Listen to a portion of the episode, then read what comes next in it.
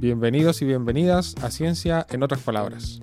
Un espacio donde junto a nuestros invitados e invitadas conversaremos sobre ciencias naturales. Mi nombre es Elim Musle. Y yo soy Daniela Lazo y los invitamos a hablar de ciencia en otras palabras.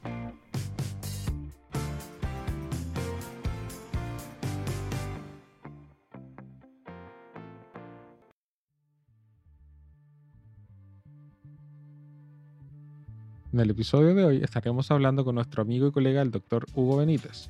Él es profesor de la Universidad Católica del Maule y dirige el Laboratorio de Ecología y Morfometría Evolutiva que pertenece al Centro de Investigación de Estudios Avanzados del Maule de la Universidad Católica del Maule.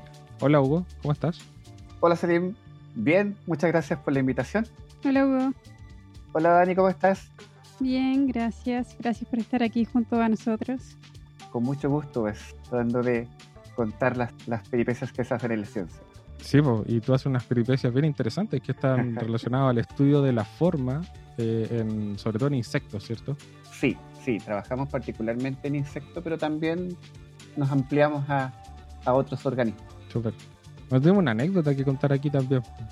Hugo iba a ser el primer invitado de el, el, invitado número uno del podcast de Ciencia en otras palabras. Conversamos en un congreso en el que nos encontramos en Valdivia pero al final nunca pudimos, con, nunca pudimos concretar. Íbamos a hablar en, mar, en marzo, conversamos de esto, me parece. Sí, pues antes que pasara todo esto de la pandemia, no sabíamos nada en ese momento. Y ahora terminó siendo. Teníamos el estallido social. Sí, veníamos de eso. Y ahora terminó siendo el último invitado de la segunda temporada. ¡Uh! Último, pero no menos importante. no, pues vamos a cerrar aquí con, con un grande. Gracias, chiquillos. Vamos a tratar de hacer lo posible. Bueno, entonces hoy día vamos a partir hablando sobre una pregunta bien general que a mí me parece bien interesante, que es ¿quién puede decirnos la forma de la historia natural de los organismos? Wow, buena pregunta, Selim. ¿Quién nos puede decir la forma? Nos puede decir muchas cosas. Yo creo que esa, que esa fue una de las magias que me hizo a mí llegar a, a estudiar este, el misterio de la morfología o de la anatomía comparada. ¿Por qué nos puede decir muchas cosas? Porque en realidad los organismos tienen una historia en el tiempo, ¿ya? Eh, y esta, y esta historia normalmente te va modelando de cómo eres o cómo fuiste.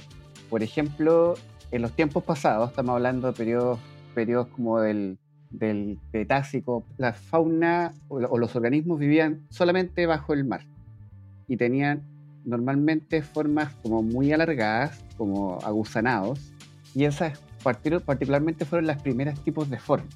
Entonces uno se va preguntando ya, ¿y, ¿y por qué esos gusanos o esas formas medias alargadas fueron cambiando en el tiempo y hoy en día tenemos, no sé, un elefante que es grande, muy complejo de forma, o una ballena que mantuvo probablemente ese grupo alargado, o entre, otras cosas, ¿ya?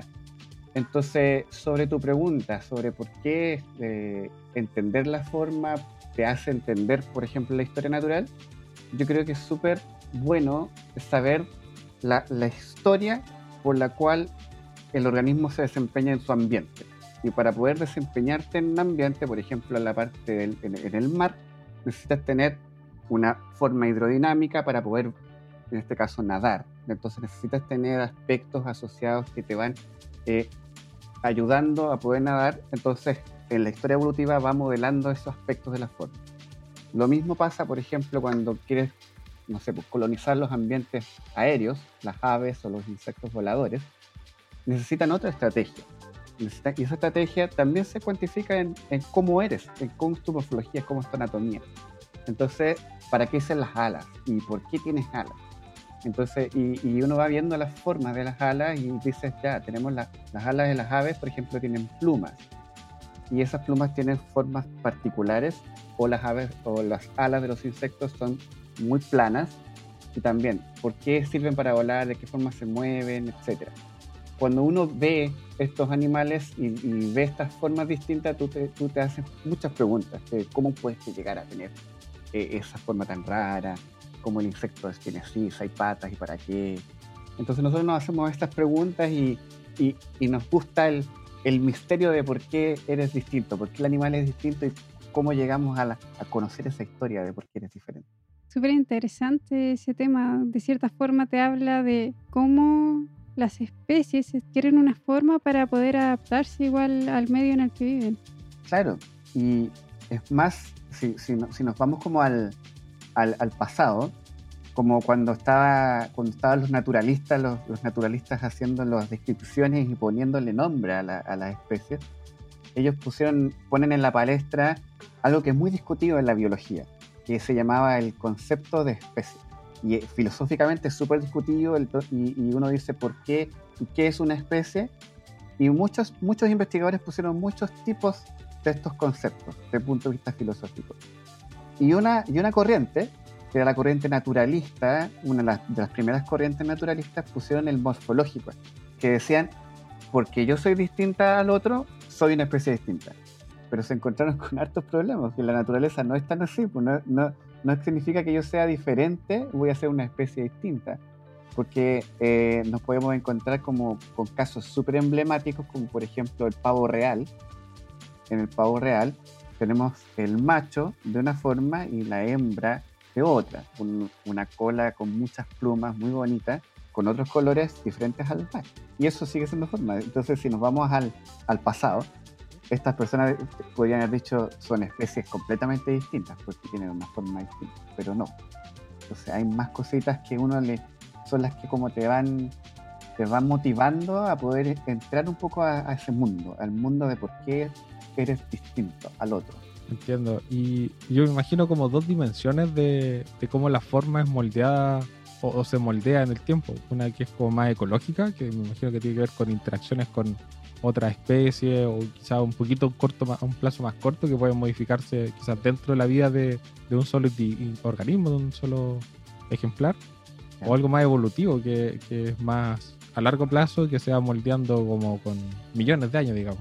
Claro, sí, y, eso eh, se ve mucho en grupos de animales, por ejemplo, si, si tomamos la primera fase que, que tú mencionas, que es la parte adaptativa ecológica, los animales tienen un proceso que se llama plasticidad. Plasticidad, No, voy a poner el concepto real, original, se llama plasticidad fenotípica, pero hablemos de plasticidad, de cómo te adaptas a ser distinto. Y en animales pasa mucho de que el ambiente modela de cómo vas a ser. Y en plantas, por ejemplo, eh, pasa muy seguido de que la planta no, puede, no puede escapar, por ejemplo, si le llega mucho sol a lo más va a mover las hojas, va a tener algún movimiento de hojas que, va a ser lo que puede para escapar. Entonces, ¿qué hace? En esos casos, ellas cambian su morfología. Entonces, si te llega mucho sol, ellas van a cambiar su hoja a una hoja un poco más flaquita para que no se diseque y no pierda mucha agua. Entonces, y el árbol que tiene la, la parte de la sombra y que no le llega a sol y que necesita un poquito de sol para hacer fotosíntesis, ya para poder alimentarse, esta hoja que no le llega el sol empieza a crecer y se empieza a hacer más grande a ver si, a ver si le llega un poco de sol. Entonces agrandan la hoja para una característica ecológica que es que le llegue ya energía lumínica, que le llegue sol. Eso es un ejemplo, por ejemplo, eh, de lo que pasa con, plantas. En, animales hay otros casos que son eh, emblemáticos, por ejemplo, en, en Chile tenemos un escarabajo que se llama el ciervo volante, un escarabajo súper super bonito que vive en el sur de Chile, en la cual eh, tienen unas mandíbulas muy grandes, unas mandíbulas muy grandes que las usan para pelear. Entonces, ¿qué pasa? Que mientras más grandes sean las mandíbulas, mejor competidor eres, peleas y ganas poder reproducirte. Entonces, la adaptación ecológica ahí va a generar mandíbulas más grandes. Si tienes mandíbulas un poco más chicas o un poquito más delgadas, probablemente no vas a ganar la pelea ecológica y, no te vas a poder reproducir y no vas a poder perpetuar en el tiempo. Entonces, ese punto de vista ecológico es muy bonito y, así una cantidad de ejemplos de por qué van cambiando la forma los animales y los organismos. Eh, es muy bonito desde el punto de vista evolutivo. Ahora, el tema es mucho, mucho más eh, interesante que estudiar porque tú vas viendo cómo una forma tipo cambia o evoluciona en el tiempo a diferentes grupos de formas. Por ejemplo, pongamos un, ejemplo con los peces y la salida de los peces al, origen ¿ya? de anfibios y reptiles, por ejemplo. Y tenemos un, ejemplo súper claro que se llama celacanto, que es un pez que tiene una característica súper importante, que tiene partes de las aletas que parecen patas. Y se ha dicho de que este pez es como el origen de los siguientes ya grupos de vertebrados. Como que estas estructuras grandes, que son como las aletas con más, más músculo, mucho más grandes, no, me acuerdo cómo decir ahora el, nombre. Las aletas lobuladas. Eso, las aletas lobuladas. Son tan grandes que parecen patas, porque estarían como simulando una pata. Y en el tiempo evolutivo ya los reptiles y anfibios adquieren estas características más que nada como patas y van cambiando su forma. Entonces pues, se podría decir que es como el eslabón de forma morfológica para estos otros grupos de vertebrados. Y así otros como por ejemplo, no sé, pues, eh, Archaeopteryx, que era como el fósil que se decía que era la transición entre aves y reptiles, eh, también tiene una forma súper característica en donde se ve que en el fósil podía haber tenido plumas. Entonces uno estudia el aspecto fósil y ve rasgos que uno va encontrando más adelante como características de las puras aves.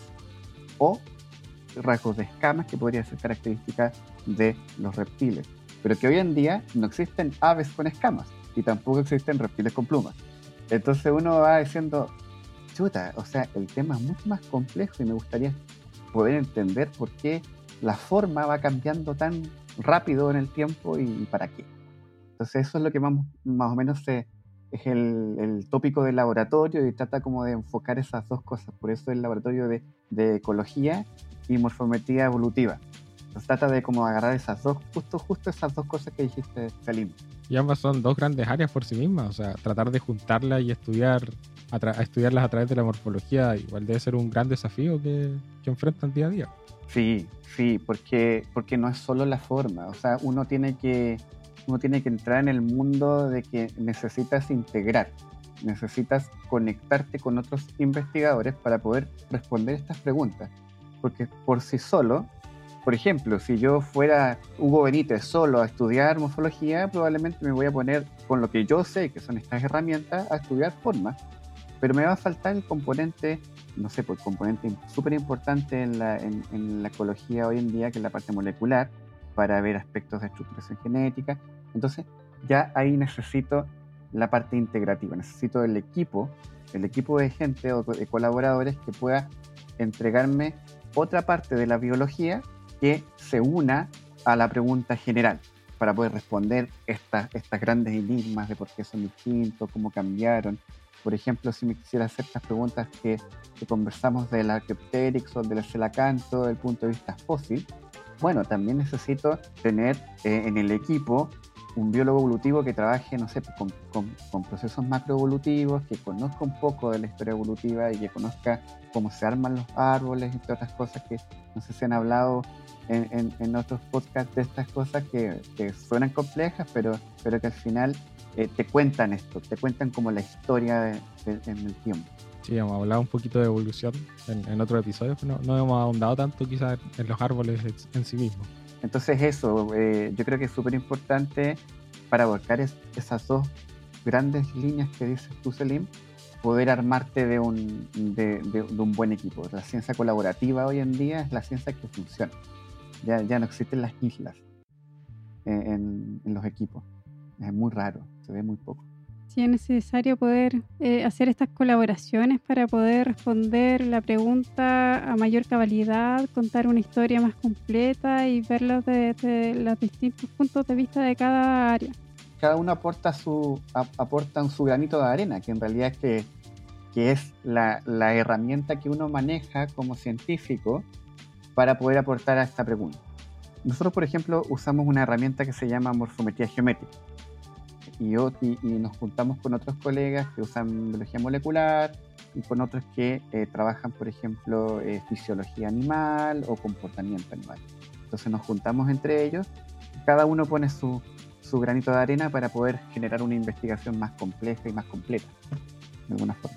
Claro, y con respecto a la morfometría geométrica, ¿cómo lo estudian y cómo, cómo llegan a interpretar los resultados que, que tienen? Mira, la morfometría geométrica se, transformó como en una revolución de la morfología. Antes los, historiadores o, los que trabajaban con anatomía comparada, que era ver qué cosa era distinta una de la otra, utilizaban normalmente aspectos de la morfología tradicional, que era eh, ver, por ejemplo, los largos, los anchos, qué tan largos eran todos estos grupos de individuos, o el largo del ojo, eh, buscar con, con, características cuantificables, de alguna manera, ya con números, eh, qué tan distinto era uno con el otro. Por ejemplo, te voy a dar un ejemplo entre comparar dos grupos de peces.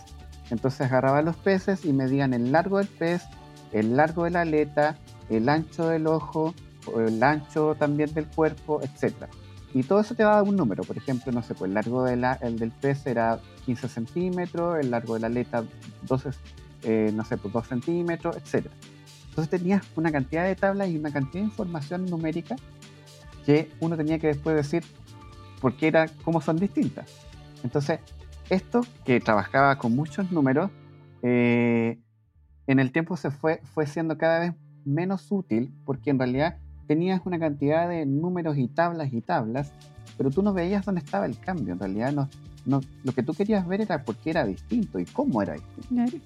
Pero lo que, estaba, lo que me daba esta, este tipo de morfometría tradicional o morfología tradicional eran muchas tablas con muchos números. Entonces se genera esta como transición a la visualización. Entonces, los biólogos se juntaron con matemáticos que, porque prácticamente trabajaban con geometría y estadística y eh, incorporaron esta nueva técnica que se llamaba morfometría geométrica en donde juntaron a la matemática, a la geometría, con, con la biología y utilizaron esta herramienta y ahora esta herramienta lo que hace, a diferencia de la otra que me daba muchos números distintos para ver qué tan distinto era algo con lo otro, me entregaba visualización.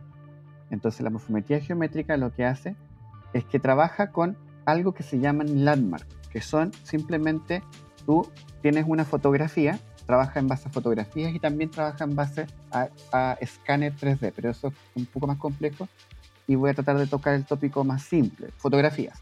Por ejemplo, tengo los mismos peces, pero yo tomé fotografía de esos peces. Tomé 10 fotografías de 10 peces distintos del, del, del mismo lago.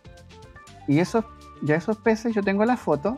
Eh, algún biólogo marino que conozca la especie taxonómica de ese pez va y va a decir, yo conozco bien esta estructura, entonces voy a poner puntos que sé que se van a repetir en la otra foto. Entonces, por ejemplo, conozco la aleta y voy a poner dos puntos en esa aleta, voy a poner dos puntos en los ojos y voy a poner en la punta ya al, eh, parte ventral y la parte dorsal. Yo sé, como conozco este grupo, yo sé que esos puntos van a ser, se van a repetir en el otro y en el otro y en el otro. Entonces lo que hace esta herramienta es que tú a cada, a cada fotografía le pusiste estos puntitos, juntaste en una y te hace, y hace la magia, que junta todo en uno y te muestra todos los cambios posibles que puede tener, que a ojo humano no lo puedes ver, pero que la matemática y la geometría es capaz de mostrar. Entonces se, se aprovecha y elimina, como que en, la definición de la morfometría geométrica hay un análisis que se llama análisis de Procluster, que lo que hace es que eliminar errores asociados a la matemática. Y, y estos errores simplemente son en la escala, que tiene que ver con el tamaño, si tengo, si tengo fotos más grandes que las otras, eh, y en la morfometría geométrica yo las puedo poner todas juntas y luego elimino ese problema. Luego tengo la rotación, es que si la foto, por ejemplo, me queda rotada, mirando para arriba, mirando para abajo, mirando para el lado, esta herramienta también te las centra todas. Y, y la última es que tiene que ver con, con la, eh, en dónde están ubicados, ya la ubicación. Entonces puede estar un poco más arriba, puede estar más abajo y también te elimina. Entonces te quita esos posibles errores que puede tener matemáticamente eh, la forma y te ve hasta el más mínimo detalle geométrico que puede tener para cuantificar, pero te lo muestra. Entonces es súper visible, yo puedo ver dónde cambió y ahí uno puede combinar con muchas cosas. Por ejemplo, no sé, pues, eh, si esos peces fueron sometidos, por ejemplo, a efluentes contaminantes de una empresa, te voy a poner ese ejemplo, y yo quiero de alguna manera decir, decirle a la población, oigan, pucha, hagamos un pare de la empresa con esos influentes, porque de verdad que está generando que esos peces sean diferentes, sean asimétricos. Y, y, el, y el gerente de la empresa probablemente te va a decir, ¿de dónde? Si yo veo los peces y son, son, son claritos, no tienen ningún problema, no pasa nada. Pero con esta herramienta uno es capaz de observar esos cambios que a ojo humano no eres capaz de ver. Lo puedes visualizar y lo puedes cuantificar y puedes mostrarlo. Entonces eso es, como la magia de la morfometría geométrica de alguna manera, es súper gráfica. Es una herramienta súper gráfica y es muy, muy barata, porque los softwares son gratis. Eh, tú puedes bajar los softwares de internet en cualquier parte, también puedes usarlo con R, y R también es otro software que también es gratis. Y las fotos son, pueden ser tomadas con una, como una cámara fotográfica. Obviamente uno puede seguir aumentando la calidad y utilizar otras herramientas, pero ya con una cámara fotográfica puedes llegar a trabajar en, en morfometría geométrica. Wow, es súper poderosa la morfometría geométrica y es súper interesante que sea tan barata también. A mí me, eso me, me, parece como que abre las puertas para ponerla en más estudios y, y, darle una vuelta desde ese lado porque una fuente de información valiosa y de bajo costo que, que no es tan común en, hoy en día. Casi todo se ha vuelto más tecnologizado y más caro con el tiempo. Justamente, yo creo que eso, tú, tú diste en el clavo, Selim. Eh, es, está a la mano, está a la mano del investigador, está a la mano de, por ejemplo, de la investigación en Latinoamérica, que la investigación en Latinoamérica no es una investigación con mucho, con muchos recursos. Las universidades no tienen muchos recursos para gastos grandes con, mucho dinero de inversión. Entonces, tener una herramienta que sea tan buena en términos de encontrar resultados a, tan fina escala y que sea además tan barata de usar, ha hecho de que en los últimos años, estamos hablando de los últimos 10 o 15 años, aumenten aumenten los estudios en morfometría geométrica y haya más oportunidades de poder hacer eh, ciencia con un poquito más de calidad. Y bueno, y luego vienen las, lo, lo, que les comentaba hace unos minutos atrás, que, que, son las colaboraciones con los que tienen la plata. Oye, y no sé si nos podéis contar un poco en qué investigaciones has utilizado esto, como para tener algunos ejemplos de qué es lo que estás haciendo tú o qué es lo que está haciendo tu laboratorio en, sí. en estos temas. Sí, claro. Eh, mira, ahora actualmente te voy a contar lo que estamos haciendo ahora y quizás te voy a contar un poquito de lo que hemos hecho. Actualmente estamos trabajando con un tema súper bonito que es estudio de las migraciones en las mariposas. Y para poder entender cómo migra una mariposa necesitamos entender su historia natural. Tenemos que entrar un poquitito en cómo está, dónde está, para qué vuela, realmente está migrando o no. Y este estudio es un estudio que, que es ya integrativo con diferentes áreas y, y estamos estudiando una mariposa que vuela prácticamente desde Venezuela hasta Tierra del Fuego. O sea, tiene wow. una distribución súper, súper amplia, pasa por todos los biomas, tenemos todos los biomas tropicales lluviosos, para entrar a Chile, al semiárido, en la zona norte de Arica, en el altiplano, para pasar por el desierto de Atacama con el clima más árido del mundo y para luego meterse meterse al sur de Chile con los con templado lluvioso hasta llegar a la Patagonia con el clima casi tundra frío. Entonces, para una mariposita que mide a lo más, ya a lo más 7 centímetros, 5 centímetros de largo, sea capaz de encontrarse en todos esos lugares, ya en el Ceto Atacama, en la Patagonia y en Venezuela, nosotros quisimos estudiar y comprender con morfometría geométrica su geometría alar. Entonces, es que realmente va, cambia su, su, forma del ala para volar y para poder generar estos vuelos tan grandes. Registrados en esta mariposa, por ejemplo, en Europa, hay una mariposa que es del mismo género, que también es Vanessa. La mariposa que está en Sudamérica se llama Vanessa Cari, la europea se llama Vanessa Carduy. En Vanessa Carduy hay un centro grande de investigación que estudia solo esa mariposa y que han hecho, le han hecho, le han puesto microchip para hacer el track de la migración. Y, wow. han, puesto, y han visto que ha volado más, más de 3.000 kilómetros sin parar. Uh. Es impresionante. ¿sabes? Tú, tú dices 3.000 kilómetros en una mariposa tan pequeñita. Acá en Chile no se han hecho esos estudios. La cantidad de, de zonas en la cual Vanessa Carie, que es una sola especie, se encuentra, es más amplia de, la, de esta que Cardui, que, están, que vuela desde el Ártico hasta el, como el sur de Sudáfrica. Acá es desde Venezuela hasta el, hasta, si no es Tierra del Fuego, pero por ahí. Entonces lo que queremos nosotros saber realmente es que si son poblaciones aisladas, o sea, vive ahí y solo se queda ahí, o realmente están, eh, tiene un periodo en el cual se aburre el frío y se va para el norte o se aburre el, calor o la lluvia y se va para el sur. Entonces estamos eso y entonces estamos integrando con el laboratorio. Tengo un, estudiante de doctorado que es eh, Amado Villalobos Leiva y, y Amado, él, su tesis de doctorado principalmente está ligada a comprender cómo está y, y si realmente está migrando esta mariposa. Entonces él está aplicando todas estas herramientas e integrándolas con moleculares y morfometría genética para poder entender estas migraciones. Eso es por una parte y, bueno, también hemos, nos hemos metido con otras cosas más raras, ¿no? Por ejemplo, hemos estudiado las variaciones mandibulares en cocodrilos en Colombia, por ejemplo. Entonces, ya, ya fuera insectos, ya ahora nos metimos en cocodrilo. Y, y tuve una estudiante que, que, está haciendo su doctorado actualmente, está en el último año de su doctorado. Ella fue pasante, o sea, es yo soy cotutor de ella, fue pasante de laboratorio y ella estaba estudiando eh, aspectos de la, de la cripticidad de, estos cocodrilos en los diferentes lagos de, de, Colombia y del Amazonas.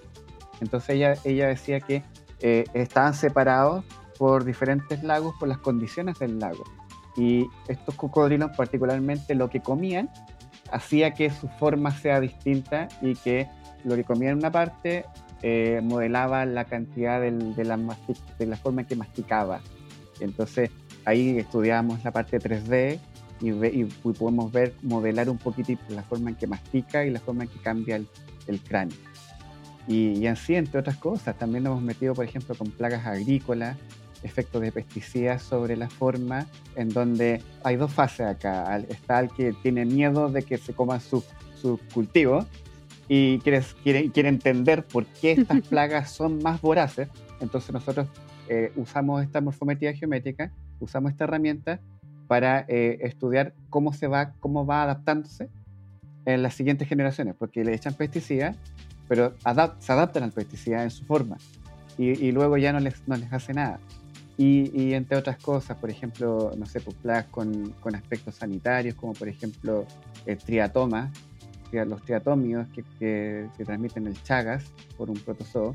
También, como tengo una estudiante que está haciendo su doctorado en, en Bolivia y ella está estudiando el incremento en, la, en su ciudad de, de estos insectos que transmiten Chagas y, y, que vienen de, de, de, de y ella quiere entender por qué llegaron a la ciudad, si antes no estaban en la ciudad, y cómo se han ido adaptando a, a vivir en la ciudad. Y se alimentan de sangre humana, como también se alimentan de sangre de ratones y otras cosas. Entonces, si, ese, si eso le afecta o no le afecta. Entonces es variado, es, eh, eh, es, bonito tener eh, una herramienta que te hace que te hace entrar en un mundo variado de temas. Entonces eso lo hace interesante al laboratorio poder hacer cositas que lleguen eh, estudiantes con temas así de variados y así de bonitos. No, y se nota que además de tener esa herramienta, eh, tienen un espíritu muy colaborativo también, porque se están trabajando con muchos colegas de distintas áreas y, y, aportando así a una, a una, ciencia más interdisciplinaria, traspasando fronteras también. Creo que esa es ese es como mi lema. ¿eh? Yo, yo creo que, que, que es súper importante que, que en la ciencia no existan las fronteras la ciencia tiene que ser colaborativa en todo nivel. Si queremos tratar de que nuestro, nuestro estudio necesite el aporte del, del, colega que está en Argentina, que tiene el microscopio más poderoso, o el colega que está en Perú, que tiene acceso a las muestras que no tenemos, eh, yo creo que si, si están las puertas abiertas para poder colaborar y poder generar una investigación de calidad en donde todos aportemos de alguna manera, pero aportemos de verdad, se pueda generar este, este espíritu colaborativo en donde todas las partes finalmente ganen. Ya todas podamos tener un buen paper científico, todas podemos nutrirnos, estudiantes del colega de Argentina pueda venir a Chile, como el estudiante de Chile puede ir donde el colega de Argentina, y, así, y aprendamos de todo, porque al final como científicos no vamos a terminar nunca de aprender. Yo, yo, yo te puedo decir que a mí me parece súper fabuloso el tema de la parte genómica y la parte molecular, y cada vez que veo un paper con eso, si, bien las cosas genómicas para mí todavía siguen siendo muy difíciles de entender, trato, y este colega que sabe, me explica. Entonces yo soy capaz después en un, en un congreso o en una charla poder explicar los resultados gracias a la explicación de este colega que me, que me dijo. Ahora, si me hace una pregunta súper específica de esa parte genómica, eh, estoy perdido, pero, pero, pero por lo menos tenemos ese espíritu, el espíritu de la colaboración científica para responder preguntas de ciencia. Claro, es súper bonito ese tema de colaborar con, con otros colegas y, y, muy interesante lo que están haciendo en tu laboratorio, Hugo. Los felicito y te queremos dar las gracias por contarnos sobre la importancia de estudiar las variaciones en la forma de los organismos y cuáles son las grandes utilidades que tiene la morfometría geométrica que como nos contabas puede responder preguntas de distintas áreas utilizando este, esta metodología, esta herramienta. Claro, bueno, yo les doy las gracias a ustedes dos por, por, por su invitación, de verdad que a uno siempre le dan, eh, siempre se, se emociona y, y, empieza a contar lo que le gusta porque uno es apasionado de, de sus temas, pero y, si, si, me pasé y hablé mucho, perdón, pero de verdad que, que, claro, yo dejo invitados, los dejo invitados a, a todos los, los, que tengan ganas de interiorizarse, por ejemplo, en estudiar morfometría geométrica, de poder saber qué es lo que hace nuestro laboratorio en la Universidad Católica del Maule, nos visiten, tenemos una página web eh, que es eh, la página del laboratorio, Laboratorio de Ecología y Morfometría Evolutiva, la pueden buscar, la van a encontrar, si ponen en Google. Y en la, página web tenemos harta información, eh, hay un curso de morfometría que hicimos en línea, en donde está el curso está completamente disponible, tanto la parte teórica como la parte práctica en YouTube, libre para todos. Entonces, quien quiera aprender, yo los dejo invitados a que revisen la página. Si quieren, probablemente los chicos la, la pongan después en la descripción están completamente invitados a, seguir aprendiendo y cualquier duda, cualquier cosa, no tengan miedo de mandar un correo electrónico y, ahí vemos cómo lo hacemos. Súper. No, muchas gracias Hugo, te pasaste y ese dato también está súper bueno para quien quiera aprender de morfometría geométrica, está todo ahí en YouTube, gratis, libre y de súper buena calidad porque Hugo está muy bien enterado de toda la tecnología y todas las técnicas de esta área, así que ese curso debe estar muy muy bueno. Bueno, y con esto entonces nos despedimos, cerramos el episodio y cerramos la temporada, porque vamos a uh. tomarnos un pequeño receso para poder programar otro par de actividades que estamos haciendo igual en estas fechas y volveremos, no sabemos cuándo, pero más pronto que tarde, con más conversaciones de ciencia en otras palabras. chao, chao. Chao. Chao.